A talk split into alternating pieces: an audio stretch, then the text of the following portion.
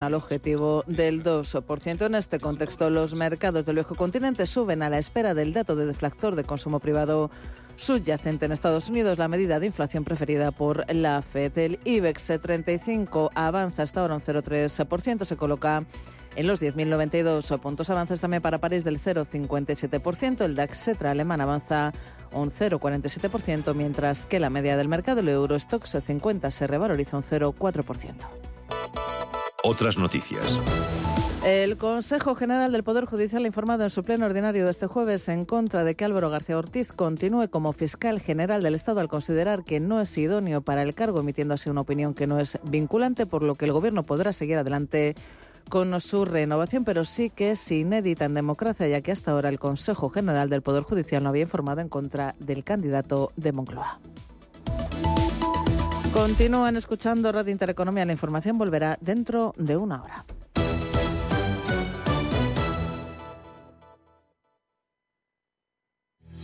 Radio Intereconomía. Información económica con rigor, veracidad y profesionalidad. Nuestros oyentes son lo que escuchan.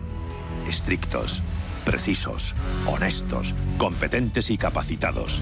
Di que nos escuchas. Intereconomía, la radio que se identifica con sus oyentes. Viajes, destinos, cultura, gastronomía hacen diferente a cada viajero. Recorre el mundo cada semana con nuestro programa de viajes Clase Business. Descubre los mejores destinos de lujo y experiencias exclusivas de una manera diferente. Cada sábado de 12 a 1 del mediodía, escucha Clase Business con Elena Fraile en Radio Intereconomía.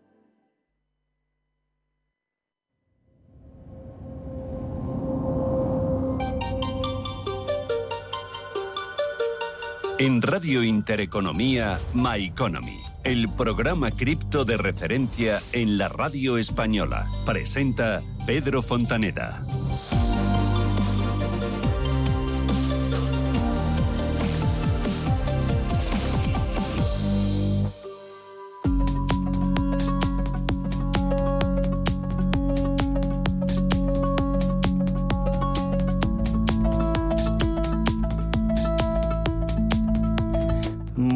Buenas tardes a todos, bienvenidos a My Economy, el espacio cripto de Radio Intereconomía. La carrera por ser el primer fondo cotizado de Bitcoin al contado ha sumado otro participante, ahora os lo cuento en titulares, la Liza, por conseguir la autorización de la SEC.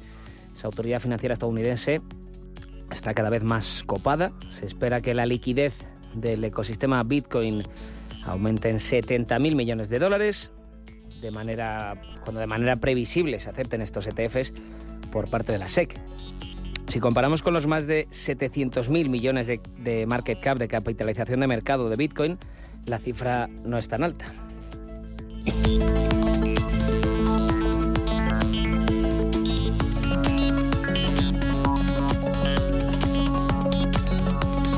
Pero hoy vamos a hablar de otra liza. Y es entre las dos principales criptomonedas, entre Bitcoin e Ethereum, sobre quién liderará el potencial bull run que se acerca. Vamos a analizar todo esto con Félix Fuertes, director de inversiones de Randup, también fundador de la Academia Formación en Inversión.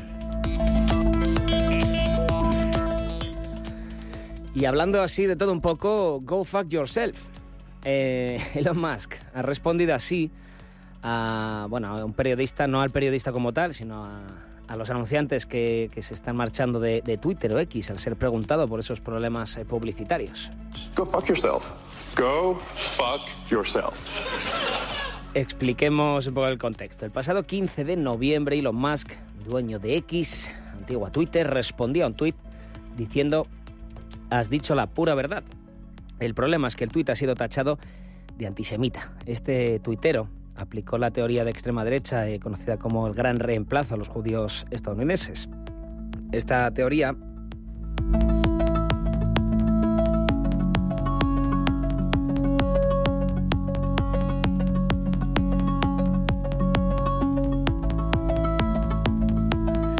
Esta teoría dice que lleva una conspiración para reemplazar a los ciudadanos, sobre todo en Europa, blancos cristianos, por otros pueblos como árabes o otras religiones como islam o judaísmo.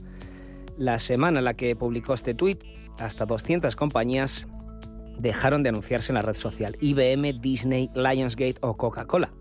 75 millones de, de dólares en ingresos, según The New York Times.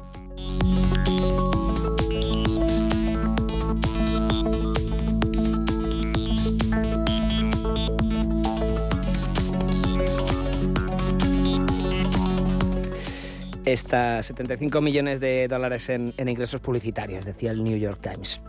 Según un informe de NPR el 25 de noviembre, la plataforma ha perdido 50 de sus 100 principales anunciantes.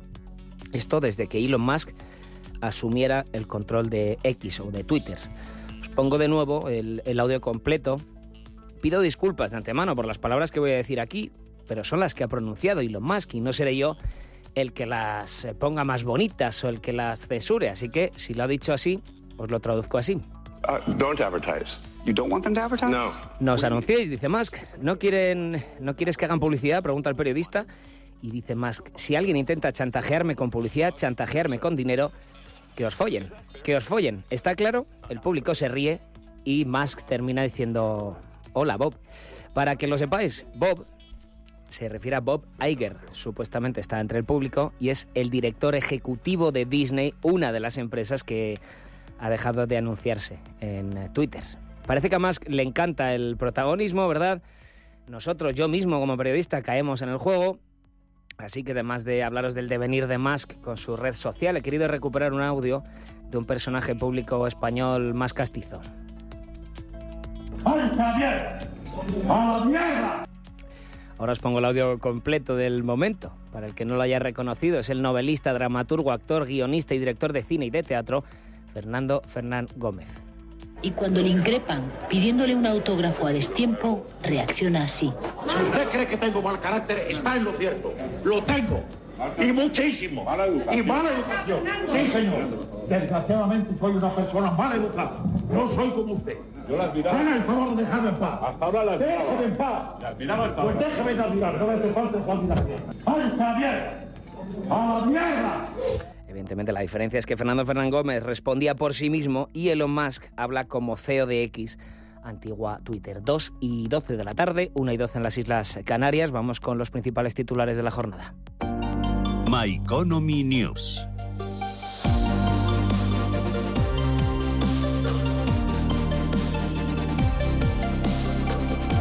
La suiza Pando Asset se ha sumado a la carrera por los ETFs de Bitcoin al contado y con esta firma helvética son ya 13 las compañías que han solicitado la aprobación de estos fondos, con, siendo BlackRock a la cabeza como fondo más grande de los que lo han pedido. FTX ha recibido autorización para vender 873 millones de dólares adicionales en activos para pagar a sus acreedores. De estos 873 millones, unos 700 provienen del producto estrella de Grayscale, el Grayscale Bitcoin Trust.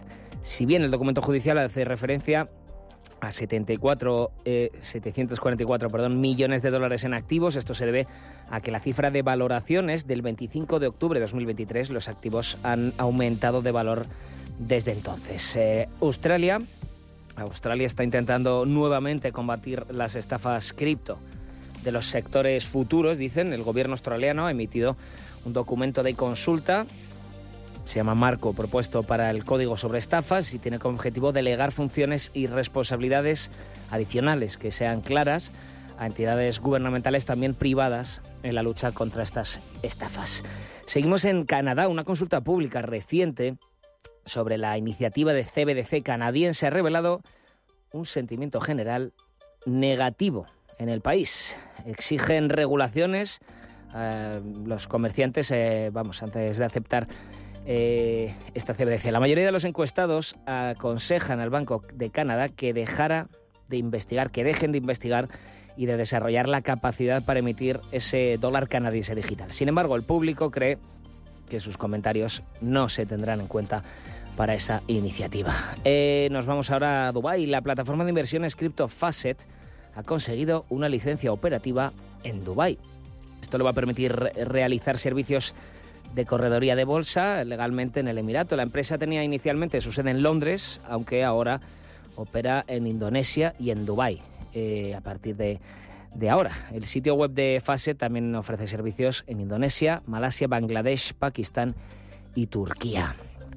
Terminamos con esta. Robinhood va a implementar la negociación de acciones estadounidenses en el mercado británico. En una entrevista con Bloomberg, el cofundador, director ejecutivo de Robinhood, Vladimir Tenev, ha dicho que la aplicación ha abierto ya una lista de espera para aquellos que quieran obtener acceso anticipado. El ejecutivo agrega que la compañía abrirá gradualmente su plataforma a todos en el Reino Unido a principio de 2024. Vamos a echar un vistazo ahora a la cotización de las principales criptomonedas.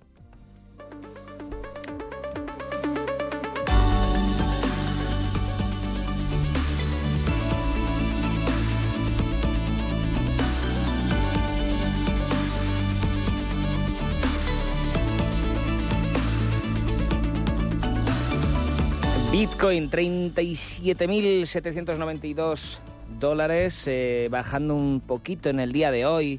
Pierde un, punto porcentual, ha perdido esa barrera psicológica de los 38.000, eh, aunque en el acumulado de los últimos 7 días sigue en positivo, suma un 1%. Ethereum, 2.040 dólares, que a pesar también de estar en negativo en la jornada de hoy, corrige un, un 1%, pero sigue por encima de esos 2.000 dólares, 2.040. BNB el eh, utility de Binance lo tenemos en 228 dólares, corrigiendo un 0,3%. Eh, además, en los últimos siete días corrige más de un 2%. Está bajando 228 dólares. Sigue por encima, eso sí, en eh, cuarta posición por encima de XRP, 60 centavos, corrigiendo un 1,4% en el día de hoy. Solana, 60 dólares. muy plana en la jornada, y en los últimos siete días sí que está en eh, positivo, sumando casi un 5%. Cardano 37 centavos, corrigiendo casi un 3% en lo que llevamos de día. Dogecoin 80, 0,081 dólares, corrigiendo medio puntito porcentual en lo que llevamos de jornada, pero acumulado semanal o acumulado en los últimos siete días, mejor dicho, eh, suma se revaloriza un 8,3%. Tron, 10 centavos, sigue fuerte ahí eh, por encima de los 10 centavos. Tron eh, resistiendo en la, jornada pues un poquito plana para Tron, pero suma un 2,5% en los últimos 7 días. Toncoin, 2 dólares con 43. Esta moneda del ecosistema de, mm, de Telegram corrige en lo que llevamos de día un 1,3%. Sigue en positivo en los últimos 7 días también un 1,3%. Chainlink, 14 dólares con 58, corrigiendo hoy un 1,5%, aunque suma un 2% en los últimos 7 días. AVAX cae medio puntito porcentual, pero sigue en positivo los últimos 7 días también. 20 dólares con 99. Polygon, 77 centavos, suma un 1,5 en lo que en las últimas 24 horas. Y terminamos con Polkadot, 5 dólares con 19.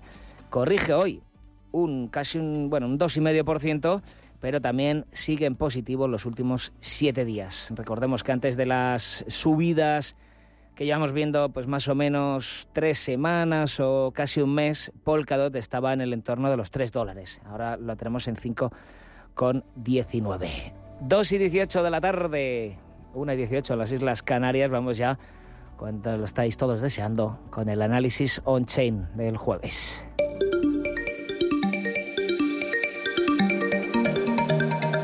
Análisis on-chain.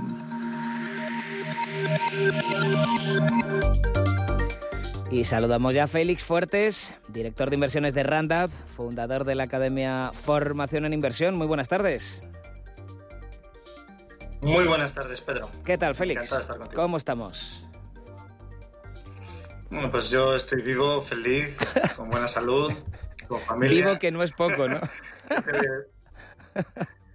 Sí, sí, no es poco ya directamente en esto. Ayer estaba hablando con un amigo que estaba viviendo en Latinoamérica y me dice, aquí sobrevivís, allí es pura vida. Ah, y yo pues, digo, pues, pues fíjate, eh, nosotros aquí lo veíamos todo al revés. Pues veíamos sufrir allí y nosotros vivimos aquí. O sea que, en principio, muy contento. Pues mira, nos alegramos de, estar vivos. Eh, así que, nada, ¿cómo has visto esta semana? ¿Sentimiento de mercado? El mismo sentimiento de mercado que vimos la semana pasada. La verdad es que ha sido una semana bastante tranquilita. Lo único a destacar es eh, cómo el ecosistema de Ethereum ha evolucionado y qué está pasando ¿no? dentro de Ethereum, porque no deja de ser la segunda criptomoneda en capitalización y el ecosistema más grande a nivel de Web3 y de creación de valor. Desafortunadamente o afortunadamente, no lo sé, el ecosistema de Bitcoin todavía se resiste a, a meterse en escalabilidad e innovación, prefiere la seguridad y la descentralización, que está bien, porque les han permitido mantenerse seguros y en una cueva y bueno, pues, pues les ha permitido sobrevivir, ¿no? Pero a priori nos hemos estado fijando en Ethereum, o me está fijando en Ethereum, para ver si, si solo Bitcoin va a ser el único que tiene el carro aquí o si realmente Ethereum también tiene papeletas para poder hacer subir el, mercado y, atraer capital. Se han contrapuesto escalabilidad a descentralización y seguridad. En el caso de explicando lo que la decisión de Bitcoin, ¿verdad?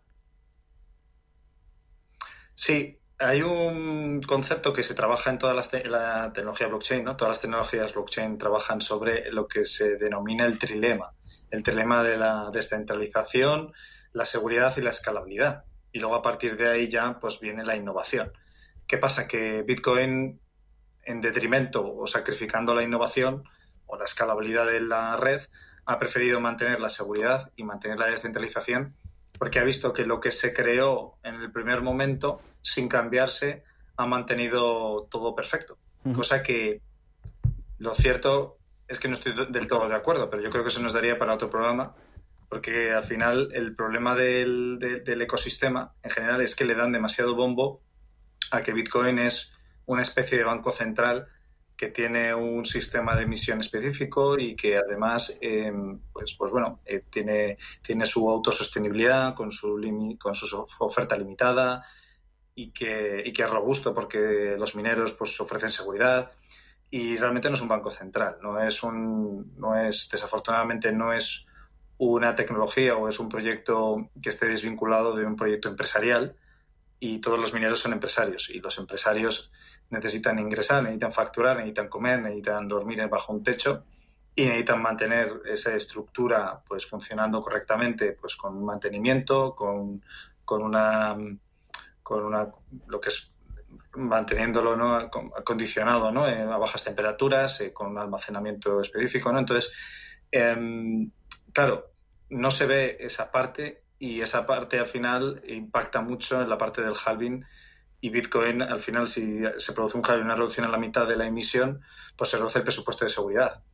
Y claro, el hecho de que no innove, de que entre dentro de ese concepto del trilema, le está llevando a su, le puede llevar a su perdición por ese mal entendimiento. Por eso en el ecosistema nos fijamos en Ethereum, que Ethereum sí cumple el trilema, es descentralizado, es innovador y escala, y adicionalmente además es, em, es seguro, porque tiene más de 400.000 validadores. Hackear la red de Ethereum es muy difícil.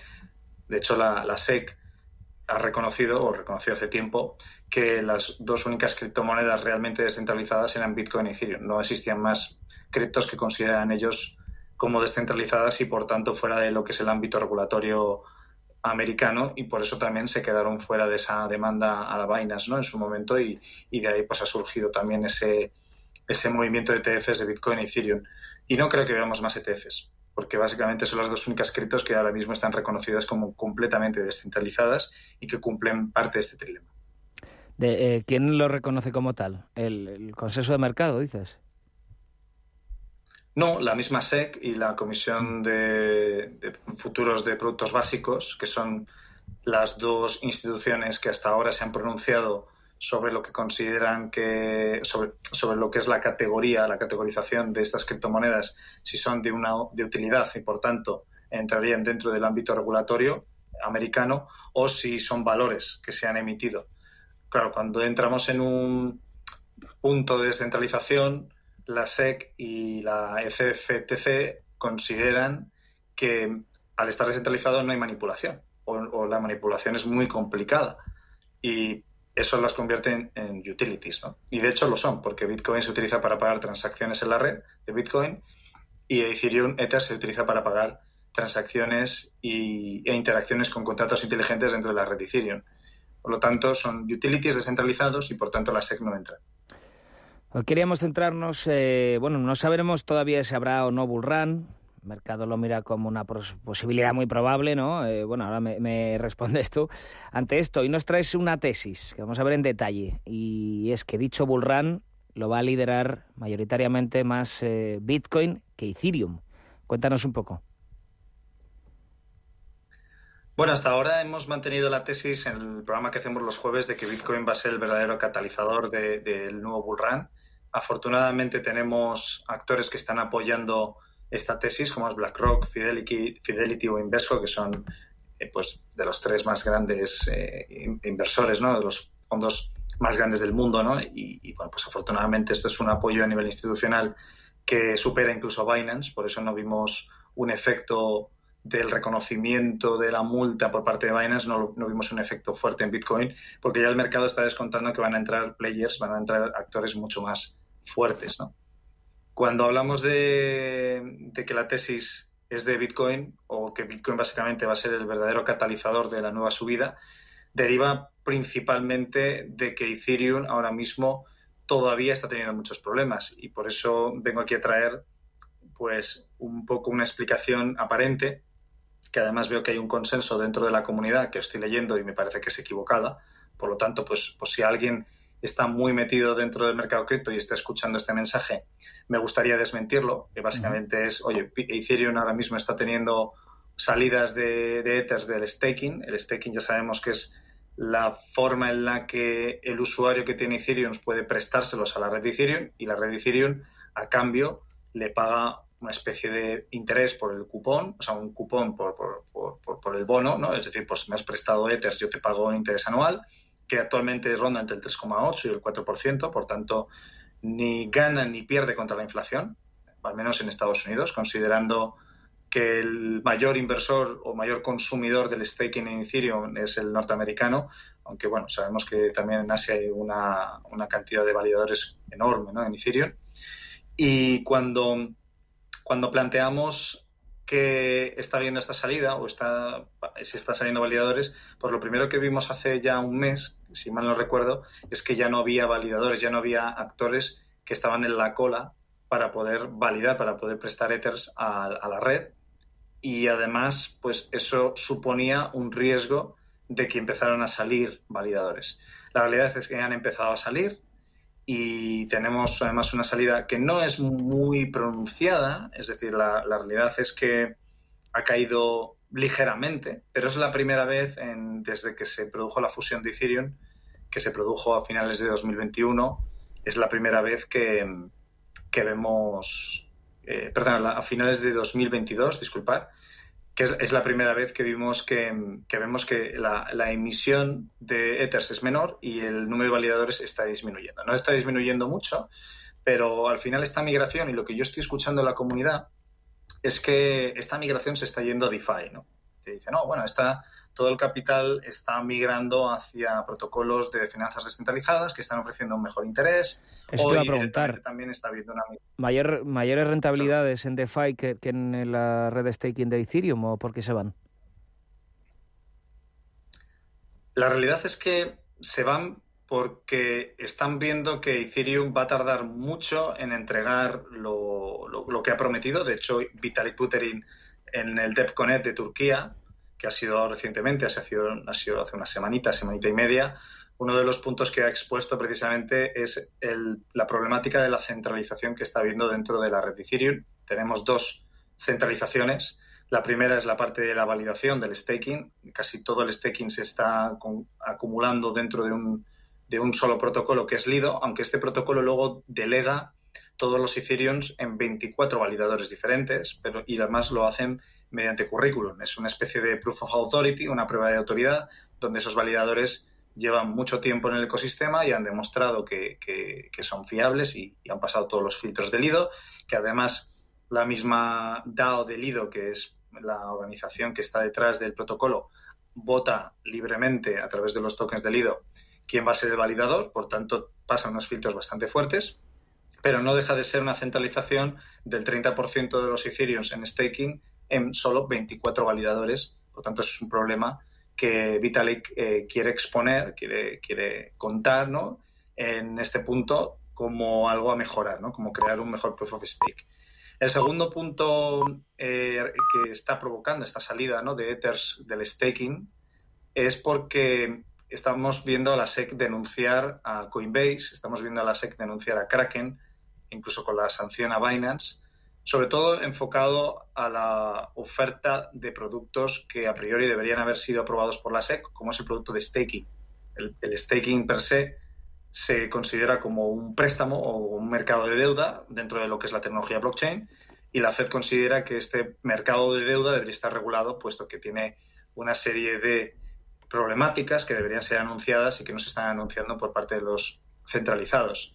Kraken y Coinbase son los que más salida están viendo de Ethers, de Ethers dentro de lo que es el servicio de staking que ellos tienen y ahí es donde estamos viendo la reducción más grande por la parte de validación.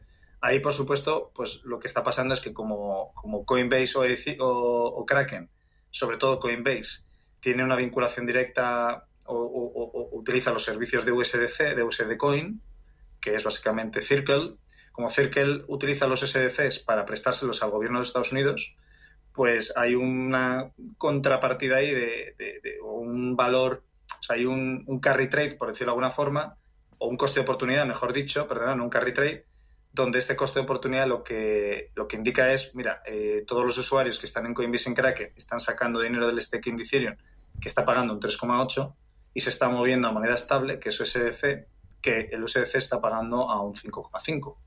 Por lo tanto, porque ya me lo está pagando el gobierno de Estados Unidos. Por lo que ahí tendríamos la segunda razón por la que está habiendo una ligera disminución del número de stakers dentro, de, dentro del ecosistema. Eh, dentro de Ethereum, ¿vale? Concretamente. Sí, claro. Y luego el, tercer punto, yo creo que más relevante, y es lo que mm, a mí me, da más pesar, y la razón principal por la que voy a seguir con la tesis de Bitcoin, me encantaría en Intereconomía no ser tan monotema y empezar a hablar de, otras altcoins, proyectos, hablaros de un poco de todo, ¿no? Y deciros, mira, aquí ha pasado esto y esto va a ser un catalizador. Pero la realidad es que todos los catalizadores que estoy viendo, salvo en Bitcoin, todos los catalizadores que estoy viendo son negativos. El tercer punto es que la red Ethereum todavía sigue teniendo hackeos y además el hackeo que ha tenido, el último hackeo es de KiberSwap. Imagino que el 90% de la audiencia que nos esté escuchando no tendrá absolutamente ni idea y a lo mejor estoy siendo muy optimista de, qué es KiberSwap. Pero para los que somos más frikis de, este ecosistema y los que invertimos de manera profesional en, este, esta industria, es un problemón porque KiberSwap es uno de los primeros protocolos DeFi que se, que se fundaron en 2017. Y además es uno de los más robustos. Te, voy a parar aquí, eh, vamos a ir a un segundín a publicidad y a la vuelta me lo cuentas en detalle, ¿vale? Félix Fuertes de, de Random, ahora volvemos contigo. Renovar esos pantalones vintage de tu abuelo que ahora tú tanto te pones es un plan redondo como el plan que tenemos en la Comunidad de Madrid, en el que contamos contigo para darle muchas oportunidades a los residuos. ¿Te sumas a la economía circular? Comunidad de Madrid. ¿Alguna vez te has preguntado cómo es el océano desde dentro? Ven a Atlantis Aquarium Madrid y sumérgete en las profundidades. Un mundo de curiosidades marinas y su conservación te esperan. Además, los más peques de la casa recibirán el pasaporte con el que pasarán divertidas pruebas, aprenderán y se convertirán en embajadores de Atlantis. Atlantis Aquarium Madrid. ¿Estás preparado? Disfruta de la Navidad en familia con más de 500 pequeños productores de alimentos de Madrid, cuyo esfuerzo y trabajo diario llevan a tu despensa productos de gran calidad y cercanía. Porque en Navidad lo que quieres es celebrar con los tuyos. Hazlo con Alimentos M Producto Certificado. Sabores que despiertan tus sentidos y se convierten en un me gusta. Comunidad de Madrid. Las noches de domingo a jueves en Radio Intereconomía te convocamos a Disidencia Deportiva, un programa diferente, independiente, apasionante, disidente y deportivo. Disidencia Deportiva, de domingo a jueves a las 11 de la noche, tu tertulia de deportes en Radio Intereconomía.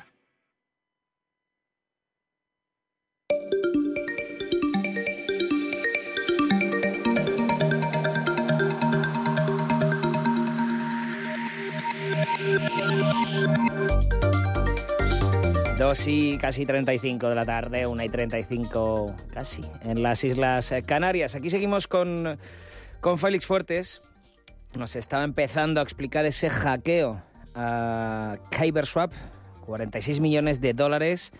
Eh, además, pues bueno, es una de las noticias negativas que está rondando alrededor de Ethereum, entonces queríamos centrarnos hoy en, este tema y que nos lo explícanos un poco en profundidad qué ha pasado con KyberSwap.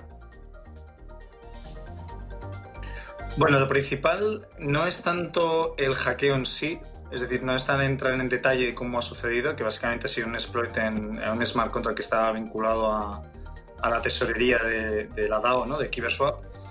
El problema es el hackeo en sí, que al final KiberSwap, como ya he comentado anteriormente, es uno de los primeros protocolos DeFi que se crearon en 2017. Imaginaos, alguien que haya empezado en el mercado cripto pensará que DeFi empezó en 2020 y no, empezó en 2017 que pasa es que se hizo famoso o empezó a, captar mucha atención cuando empezamos a, tener todo lo que son los, los exchanges descentralizados con, los la creación de mercado. ¿no? El caso es que KiberSwap es eh, quizás el protocolo DeFi más auditado que existe, el más seguro, el, que tenía más, eh, pues, bueno, una, una, confianza del ecosistema grande, a pesar de que se le ha sustraído solo 46 millones, y digo solo porque hemos visto sustracciones eh, gigantescas ¿no? en, los últimos 3-4 años, pero la realidad es que ya si KibeSwap es hackeado, pues lo que muestra es un problema serio de, que ni siquiera las auditorías ya sirven. Ya pues alguien que entra en, en Ethereum y ve que KiberSwap también es hackeado cuando es un protocolo que ha sido auditado constantemente por tres firmas de auditoría diferentes, cada año va renovando, va mejorando los puntos y de repente se le, se le hackea, pues qué confianza puedes llegar a tener en el ecosistema DeFi en relación a este punto en particular, ¿no? Así que mm, ese es el, punto, esa es la tercera, ¿no? El tercer punto que estábamos comentando de qué podría estar pasando si está saliendo parte del staking de Ethereum a DeFi porque está pagando mejores intereses. Puede que haya una pequeña migración. De hecho, hemos visto un, pequeño incremento del total, del total valor bloqueado en, en el ecosistema de DeFi dentro de Ethereum pero también podría estar vinculado eh, a, la revalorización del mismo Ether, ¿no? porque al final de todo esto se calcula en dólar. O sea que realmente no hemos tenido una entrada real de dinero en DeFi. Y con esto de KiberSwap pues, eh, denota que hay mucho que mejorar. Y aquí, pues, Vitalik no se dirigió precisamente a este tema. Habló precisamente de la centralización del staking como un problema serio. Habló también de que los exchanges centralizados, como bien comentado, también eran un problema pero no se ha dirigido a este problema de, seguridad, que en principio ahora mismo hay un protocolo, hay una capa 2 dentro de Ethereum que se llama Eigel Layer, que Eigel Layer lo que está buscando es la idea, un poco la idea de, lo que hacía la mafia italiana en Chicago, de meterse en la cafetería y decir, oye, eh, tú me pagas y yo te ofrezco protección, pero ¿de quién me tienes que proteger? Pues de, mí mismo, ¿no? De mí mismo.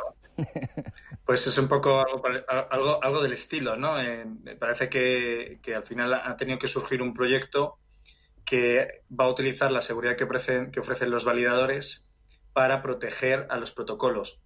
Y los protocolos dirán, ¿por qué tengo que pagarte? Porque te tienes que proteger de mí mismo. Al final, todos los problemas de código que puedan haber dentro de los smart contracts, pues, eh, pues eh, te los vamos a solucionar nosotros mismos. ¿no? Ese sería el tercer punto. Y tenemos más puntos. Pedro, no sé si quieres. Adelante. Eh, ahora nos centramos más en, sí, en la otra parte, que es la de Bitcoin, pero sí me interesa, porque además siempre acabamos hablando de, Bitcoin, no nos centramos tanto en Ethereum, así que perfecto. Adelante. Bueno, es que precisamente estoy centrando en Ethereum y, y, me está doliendo en el alma. ya sabes que yo soy un maximalista de Ethereum. Creo que Ethereum ha cambiado absolutamente todo. Si no se le llegan a ocurrir al ecosistema, a los desarrolladores, montar los smart contracts ahora mismo, no tendríamos ni, ni, vamos, ni una centésima parte del valor que ha creado blockchain en el mundo y todo, sobre todo la parte de inclusión financiera, la cantidad de proyectos que conozco que, que, están ayudando a muchísimas personas gracias a esto, ¿no? Y la, y, la cantidad de proyectos que habrá en el futuro, ¿no? Pero bueno, aún así hay que ser realistas. Otro punto importante, ¿no? Dentro de esta migración y, insisto, seguimos hablando de, que el catalizador sigue, es Bitcoin, es el punto principal de esta, de esta tesis, o esto que estoy contando ahora mismo, que, básicamente no va a ir acompañado de Ethereum por, estos problemas de centralización, por la parte de, también de, los hackeos que todavía no se ha resuelto.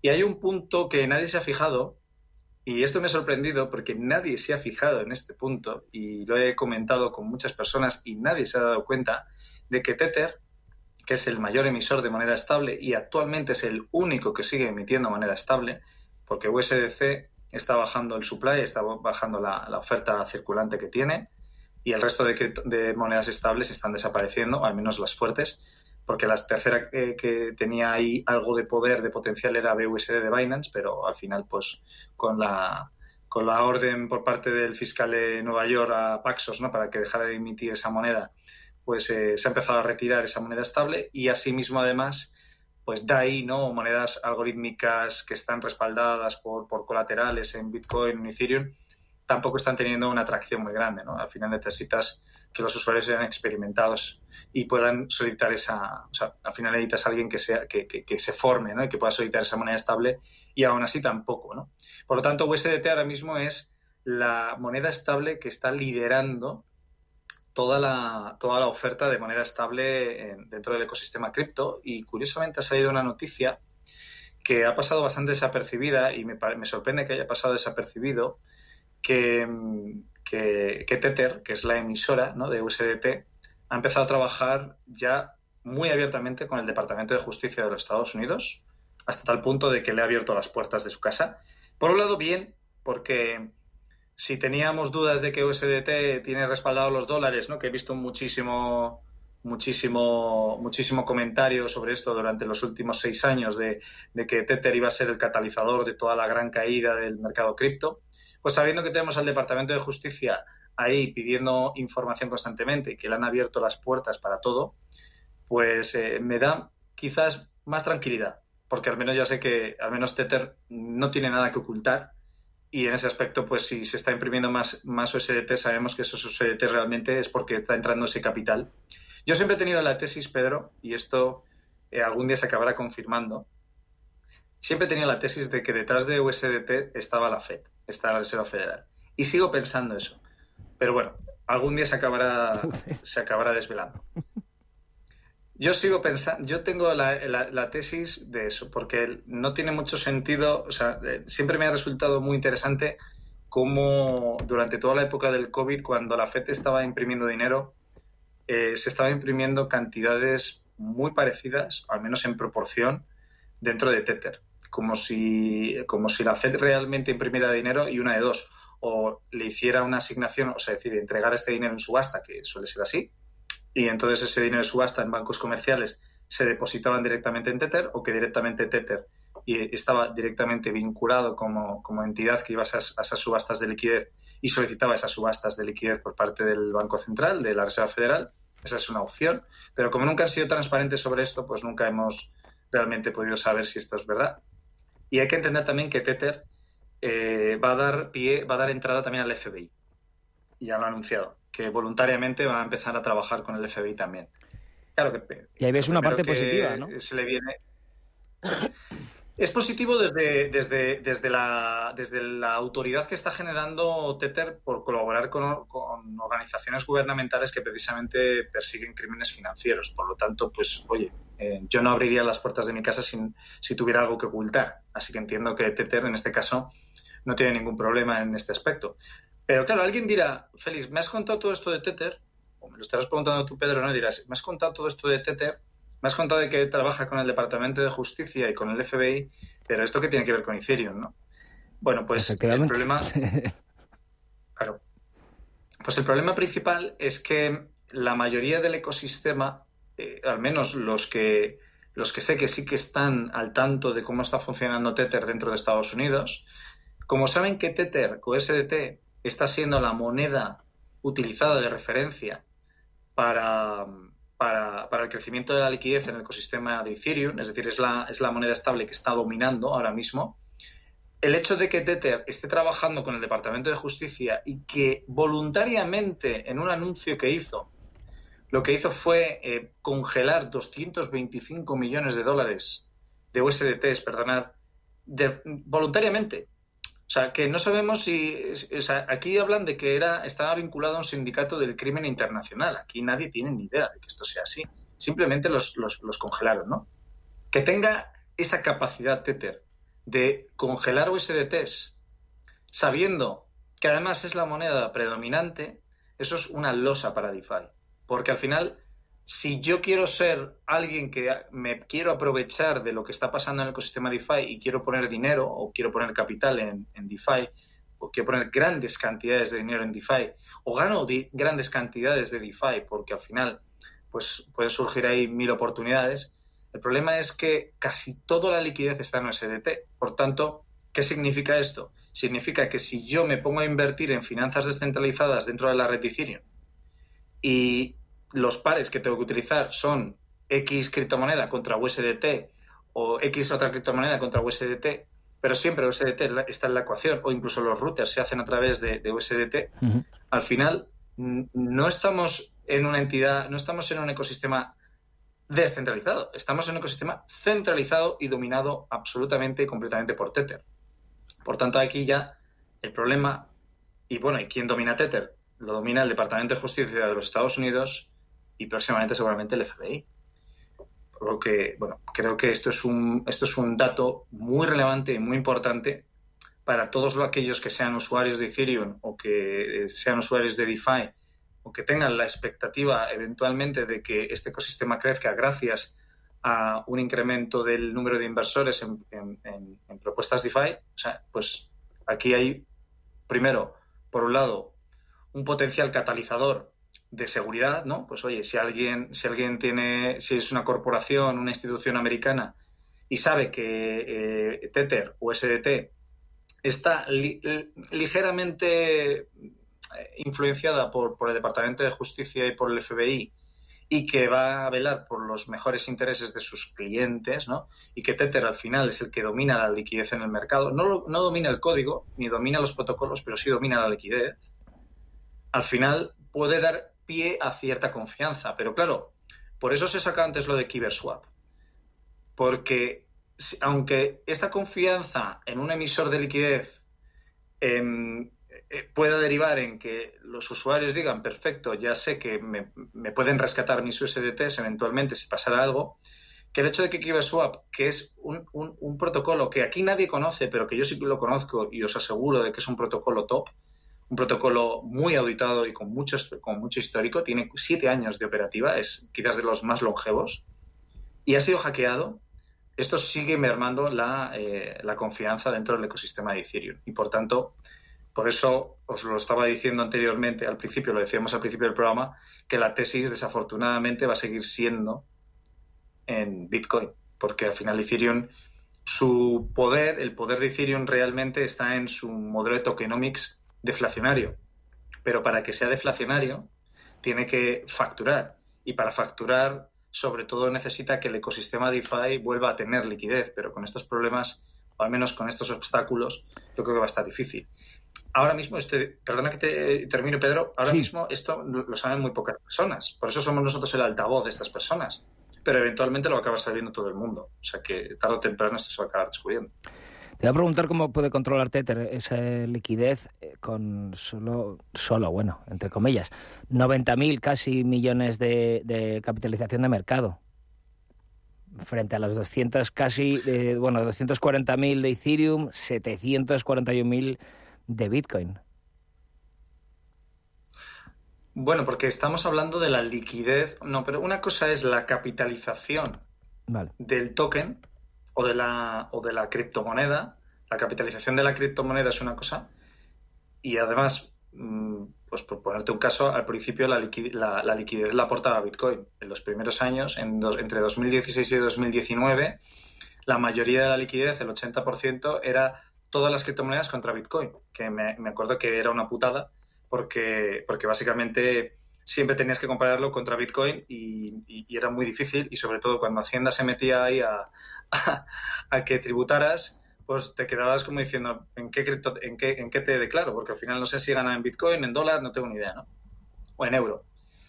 Cuando empezó a utilizarse por parte de los exchanges eh, una moneda de referencia estable, han utilizado USDT y actualmente USDT es la moneda de referencia para todos los pares de los exchanges más fuertes del mundo. Los, los, 10 exchanges más importantes del mundo utilizan USDT como referencia. Y luego también hay que tener en cuenta de que USDT es la única moneda estable que ahora mismo no solo está incrementando su oferta, sino que además es la única moneda estable que se está utilizando para aportar liquidez dentro del ecosistema DeFi en, Ethereum. Por tanto, el poder que tiene Tether ahora mismo es, es abismal. y nadie ha hablado de esto. Nadie ha comentado la enorme centralización de la liquidez que existe por parte de Tether. Eh, otro punto, además, eh, que me querías comentar, ya pasando de tema, eh, el aumento de la demanda ¿no? de las dos principales criptomonedas, que muestra diferencias en las últimas nueve semanas, creo que era, ¿verdad? Sí, en las últimas nueve semanas, ya, bueno, aquí en este programa hablamos siempre de la liquidez que está entrando desde, desde el Banco Popular de China y también vemos un incremento o estamos viendo los diferentes vaivenes de liquidez de, dólar, que además el, dólar ha estado subiendo mucho su liquidez, a pesar de la contracción eh, cuantitativa ¿no? que está llevando la Reserva Federal, el gobierno de Estados Unidos de América está ejecutando un programa de gasto fiscal tan fuerte que está neutralizando toda la retirada de liquidez por parte de la Fed. Y, entonces, bueno, realmente un incremento de, USD, pues sabemos que devalúa el dólar, pero en ningún caso podemos cuantificar cuánto dinero ha entrado en el ecosistema en términos de demanda, ¿no? Entonces, bueno, hay un, un proveedor, eh, hay, una, hay un, no sé si son un medio de comunicación, creo que son, no, son un gestor de fondos, perdonad, que se llama CoinShares. Y CoinShares, pues bueno, tienen afortunadamente ese dato a nivel institucional, lo han compartido recientemente y han mostrado que en las últimas nueve semanas la cantidad de dinero que ha entrado solo por Occidente, porque ya sabéis que desde Oriente está entrando mucho dinero y eso es lo que yo estoy anunciando cada jueves aquí en Intereconomía. Y de hecho es, es, una, lo, calculamos y entramos, entraron cerca de 250 hasta 300 millones también. Entonces, desde Occidente han entrado 312 millones de dólares nuevos de compra en Bitcoin, que si siguiéramos a este ritmo, tendríamos una entrada anual, es decir, estuviéramos hablando de que a día de hoy entrara este ritmo de, dinero en Bitcoin en compra y volviéramos el año que viene y siguiéramos este ritmo, entrarían 1,5 billones, billones de dólares americanos, es decir, 1.500 millones. Y ya hemos visto que tú y yo, ya hemos visto tú y yo ese indicador de Glassnode Pedro, en el que nos decía cuál era la relación entre un dólar nuevo que entra en el mercado y cuánto impacto tiene en el market cap. Sí. Y actualmente, dentro de lo que es la relación entre la oferta que ahora mismo está disponible, que cada vez es menor, la, oferta no disponible en la venta cada día que pasa es mayor, porque hay más usuarios que están holdeando sus bitcoins con convicción y nadie está distribuyendo ni nadie los está moviendo. Por lo tanto, la, la capacidad para mover el market cap un dólar cada vez es mayor. Ahora solo se necesitan 8 céntimos de dólar. Con un 8 céntimos de dólar tú puedes mover un dólar la capitalización de Bitcoin actualmente.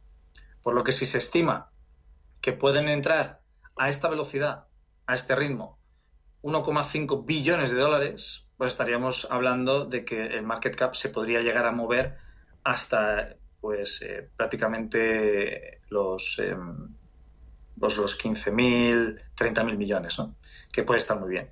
Ahora, la expectativa es que sea mucho mayor. Es decir, la, idea es que entren entre 600 y, 700 mil millones de dólares en los próximos dos años por parte de los ETFs. ¿no?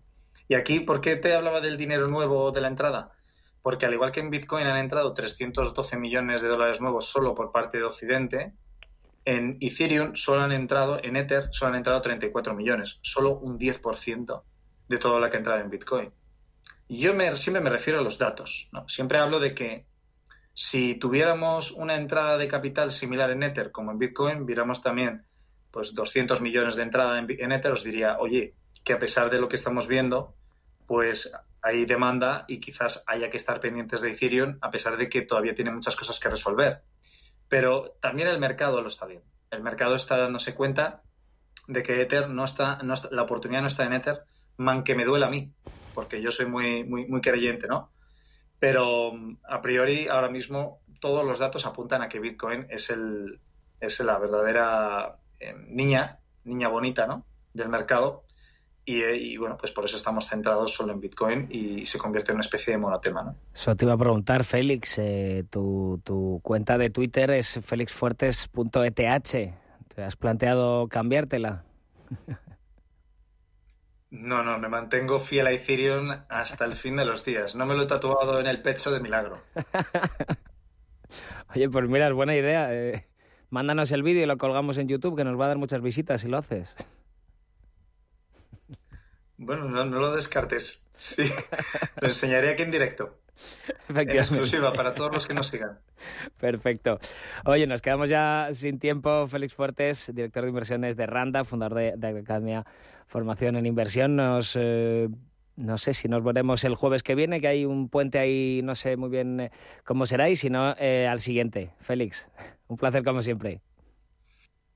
Lo mismo, Pedro. Gracias por todo. Un abrazo.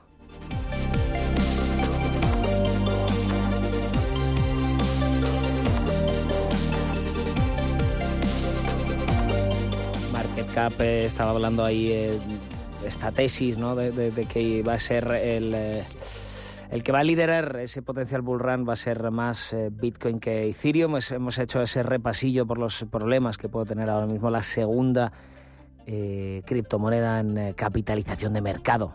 Por cierto, market cap de mm, también estaba diciendo que con 80 céntimos, centavos, perdón, mueves un dólar el market cap de Bitcoin. Ahora mismo el market cap, por cierto, eh, lo tenemos en 737 mil millones de dólares en Bitcoin y la dominancia está en un 53,12%, cae un 0,3% hoy. Hasta aquí el programa de hoy. Mañana volvemos a la misma hora, a las 2 de la tarde, a la 1 en Canarias. Por cierto, tenemos mañana tertulia de viernes, así que os esperamos aquí a todos. Pasen una feliz tarde. Adiós.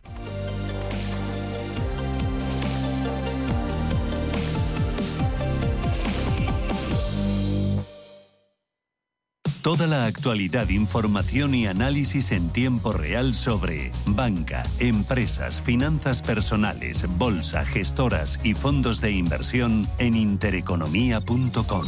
Con la opinión de los mejores expertos del mundo económico, empresarial y bursátil. Toda la programación en directo y con la posibilidad de escuchar en cualquier instante los mejores momentos de la emisora española líder en información económica. Sigue bien informado en intereconomía.com. Con el gas, evite riesgos. Vigile que la combustión sea correcta. Llama azul sí, llama amarilla no. No obstruya las rejillas de ventilación ni el tubo de salida de gases de calderas y calentadores. En instalaciones individuales, instale solo calderas y calentadores estancos. En instalaciones de butano propano, vigile el buen estado del regulador y del tubo flexible. Y recuerde que las instalaciones se deben controlar cada cinco años. Por favor, utilice el gas con responsabilidad y seguridad. Comunidad de Madrid. Tranquilidad es el sonido del mar. Tranquilidad es invertir al tiempo que ahorras. Diversificas y proteges tu inversión. Tranquilidad es invertir en oro con Degusa. Infórmate en el 91 19 82 900. Degusa Oro es tranquilidad. Viajes, destinos, cultura, gastronomía hacen diferente a cada viajero. Recorre el mundo cada semana con nuestro programa de viajes Clase Business. Descubre los mejores destinos de lujo y experiencias exclusivas de una manera diferente. Cada sábado de 12 a 1 del mediodía, escucha Clase Business con Elena Fraile en Radio Intereconomía. Los viernes a las 10 de la noche nos visita un gato, el gato gourmet. En Radio Intereconomía, Andrés Sánchez Magro presenta una guía semanal gastronómica, enológica, de restaurantes, literaria, musical y con todos aquellos ingredientes para cocinar la buena vida. El Gato Gourmet, con el patrocinio de Marqués de Riscal, los viernes a las 10 de la noche en Radio Intereconomía. ¿No te gusta el fútbol? ¿No te gustan las carreras? Monday Green es tu espacio. Daremos cabida al humor, las entrevistas, la belleza, las efemérides y a todo aquello que rompa la monotonía radiofónica del fin de semana. Escucha Monday Green los domingos de 3 a 4 de la tarde en Radio Intereconomía. De lunes a viernes a las 7 de la tarde, Visión Global Wall Street y actualidad geopolítica, poniendo también el foco en inversiones alternativas, pymes y sectores emergentes. Visión Global con Alma Navarro, Radio Intereconomía.